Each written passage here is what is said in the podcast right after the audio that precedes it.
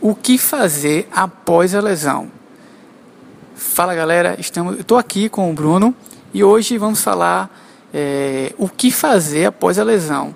Bruno, geralmente quando você tem aquela lesão imediata, o que você faz é colocar logo gelo. Isso. De primeiro modo não está errado, sabe? Mas a dúvida normalmente é se boto quente, se boto frio. Veja só, se foi um mecanismo de trauma, de torção, e ele apresenta alguns fatores inflamatórios, que são vermelhidão, calor, edema, esses fatores são fatores de que uma inflamação está sendo instalada naquele momento. E o que é que eu faço para conter aquela inflamação?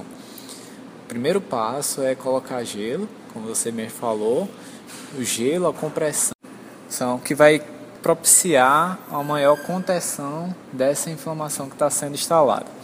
Daí você também deve imobilizar o membro naquelas primeiras horas e não fazer o exercício, não permanecer na prática da atividade. Isso é nos primeiras duas horas é essencial para conter a inflamação e não aumentar o quadro inflamatório.